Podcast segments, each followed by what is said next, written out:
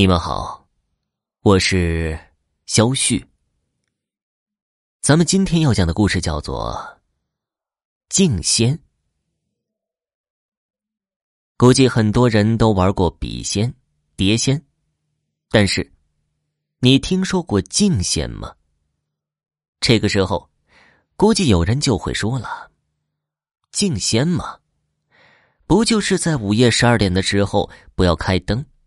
只需燃一根蜡烛，将蜡烛立于镜前，手里拿一个苹果，然后对着镜子削苹果，而且苹果皮不能断。削完之后，镜中仙就会出现，回答你所问的问题，从而实现你许下的愿望。然而，我想说的是，这样的方法是不可能召唤出镜仙的。因为这根本就是胡编乱造的，而尝试过的大部分人估计也是受电影的影响，才想去体验一番吧。当然，也是以失败而告终。不过没有尝试到，你反倒是幸运的。如果真正让你体验了，估计没有人不后悔的。而所谓镜仙。并非是附在某个镜子上的灵魂，而是由无数镜子组成的一种强大的念力，根本不是常人所能抵挡的。下面我所要讲述的就是一则关于镜中仙的故事。大概是在三个月之前的时候，我一许久不见的朋友来我这边游玩，作为东道主的我。自然是要陪着他到处逛逛。这一逛就是一天。很快就到了晚上，为了尽下地主之谊，我就请他吃了顿饭。等酒足饭饱之后，本来我是要安排他住酒店的，可我那朋友死活不肯住酒店，说什么酒店哪能跟家里比呀？家里比酒店可舒服多了。我拗不过他。只好让他在家里住了。回家之后，我本来想劝他早点睡的，结果我们竟聊了一夜。而直到那一天晚上，我才知道朋友的真实身份。说起我这朋友，那是在我几年前在北京打工的时候认识的，那个时候我们是同事关系。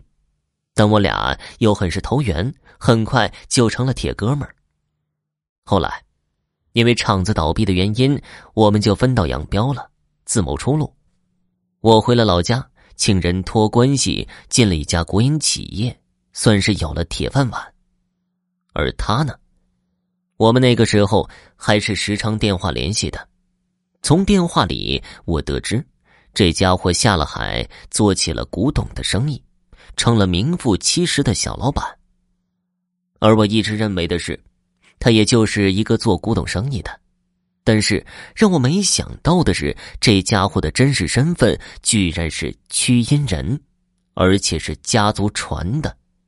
他居然瞒我到现在，直到现在才告诉我，我自然要埋怨他几句，而他却解释说：“我也不是不想告诉你。”那个时候家里管的严，我又没有成家立业，是不允许私自泄露身份的，所以，我现在才能告诉你。我当然不会跟他计较这些，在他说明自己的身份时候，我就对屈阴这种事情产生了浓厚的兴趣，硬是死缠着他，让他给我讲讲。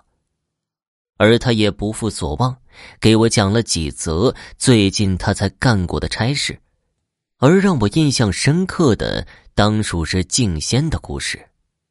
话说，这还是一漂亮的妹子，而且是有钱人家的妹子。在这样的环境下，这妹子自然是过着衣食无忧、养尊处优的生活。可老话说得好，人不可能一辈子顺畅。突然有一天，这妹子就病倒了，病了就去医院。可让人奇怪的是，跑了很多医院都没查出什么毛病。可眼看着妹子的身子一天天消弱，身体每况愈下，家里人看着干着急。这个时候，即使你再有钱，也没什么用了。也就在这个时候，刚从国外游玩回来的爷爷看了孙女一眼，皱了皱眉头，说道：“这怕是招惹了什么东西了吧？但我又看不出来是啥，看来得请个高人了。”于是。这家人就重心聘请高人，后来不知道怎么打听到了朋友的家里，而当时家里的那些老头子都出去了，家里就剩下的一个能出去干活的，他就收拾一番，跟着就去了。等到那儿的时候，朋友看了那妹子一眼，瘦的都皮包骨了，整个人有气无力的，他仔细看了看。当时他也大致看出了这妹子招惹了什么东西，但凡事都讲究一个因果。既然要出手，朋友就问那妹子：“你还是讲讲，你是怎么招惹的这东西吧？”这妹子当时就愣了，小心的说道：“我没招惹什么东西啊。”“哼，你自己做的事儿，自己心里清楚。”不想活，就憋肚子里吧。一句话，当时就把妹子给吓懵了。过了一会儿，这妹子让家人都离开房间，这才把事情跟朋友说了。据这妹子自己说，就在几个月前，她的男朋友被查出患了癌症，胃癌，而且是晚期，眼看着是活不了多长时间了。他俩又处于恋爱的升华期。可以说是最恩爱的时候，这一下对妹子的打击实在是太大了。而她家里在得知这样的情况下，硬是逼着她跟男朋友分手，妹子当然是不肯的。而在医院方面看病需要钱，她男朋友家境并不富裕，而她那里没有家里的支持，又实在拿不出钱来。这下妹子着急了，整日以泪洗面，为钱发愁。然而，就在这个时候，妹子不知从哪里得知静仙还愿的事情。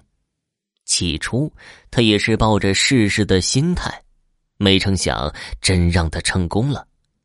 而她的愿望当然是她男朋友生病的事儿。然而。她请静仙的方法可不是刚刚提到的削苹果的那种方法。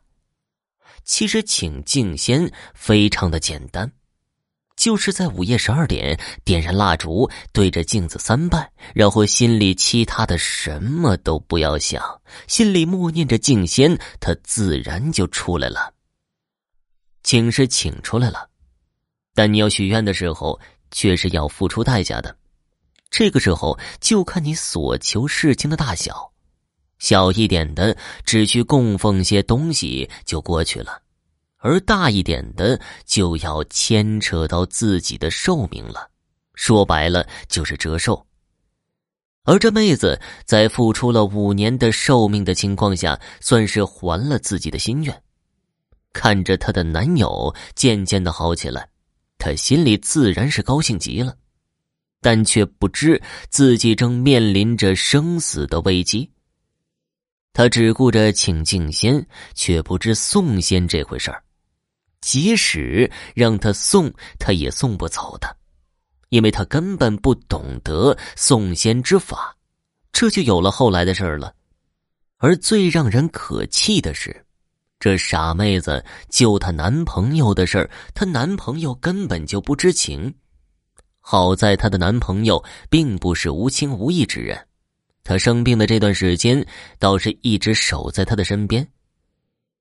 听了妹子的讲述，朋友叹了口气：“啊，你倒是挺痴情的，可你这姑娘太傻了，那可是五年的阳寿啊！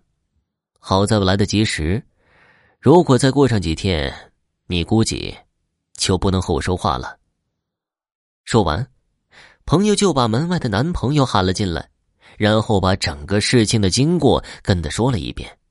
她男朋友听后，当时就哭了。朋友实在受不了那种情景，就走出了房间，也是给了他们相互倾诉的空间。由于送仙是要由本人来送的，也幸亏那妹子还没到动不了的时候，朋友就让她的男朋友搀扶着她走到事先准备好的两面镜子中间，当然，这包括当时妹子许愿的镜子。然后点上蜡烛，在蜡烛熄灭的时候打碎了两面镜子，因为两面镜子中间连接的是一个无尽的世界。为了不让静仙继续缠住，只有这样才能把她送走。在这之后，妹子的身体慢慢的好起来，很快就恢复如初了。不过，再怎么恢复，她那五年的寿命怕是怎么也回不来了。不过，在我看来，她用五年的光阴换来男朋友的一颗真心，也是值得的。希望他们能厮守一辈子，直到终老。好了，今天的故事就讲完了，感谢收听。